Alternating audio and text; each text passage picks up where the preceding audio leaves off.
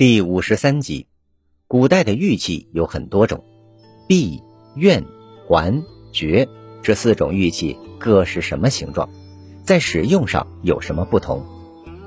完璧归赵的故事家喻户晓。这个故事出自《史记·廉颇蔺相如列传》。秦国愿用十五座城池换赵国的和氏璧，虽然这是秦国的一个谎话，但足以说明在那个时代和氏璧是多么贵重。什么是璧呢？其实与璧的形状类似的还有很多，比如院、环、爵等，外观上看差不多，后人也通称为圆玉。实质上，古人却将它们区分得极为清楚。请看《尔雅》中的一段话：“肉备好谓之璧，好备肉谓之钺，肉好若一谓之环。”什么意思呢？非常好的肉就是璧。如果这样理解，那就大错特错了。肉指有孔的玉器的边，好指玉器中间的孔。这句话是说，中心圆孔的直径小于玉器边宽的叫璧。中心圆孔的直径大于边宽的叫钺，中心圆孔的直径与边宽相等的叫环。那么什么是爵呢？凡是玉器边缘有一个小缺口的环，就叫爵。不仅如此，它的使用功能也大不相同。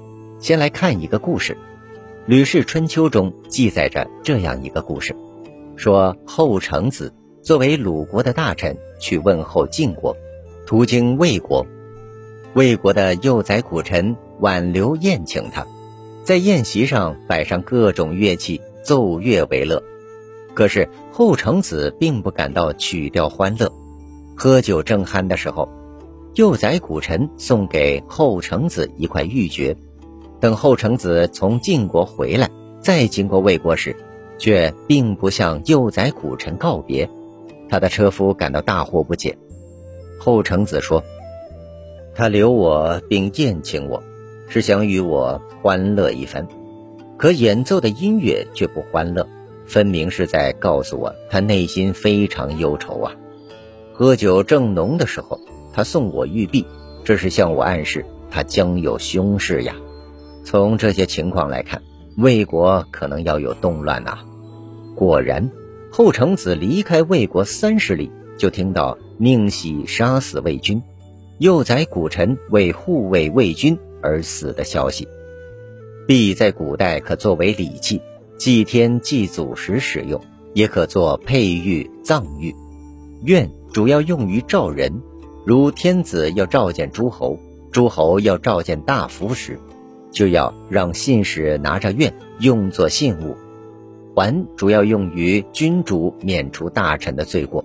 允许恢复官职，爵则表示君臣之间的关系已缺，不可复原，也就是恩断情绝了。《史记·项羽本纪·鸿门宴》一节中，范增举所佩玉珏以示之者三，就是告诉项羽要像这珏一样，一定要果断的同刘邦断绝关系，而项羽没有听从范增的建议。错过了一次绝好机会，最后为刘邦所败，自刎乌江。您刚才收听的是《缤纷艺术：中华文化十万个为什么》，同名图书由中华书局出版，演播水火之声。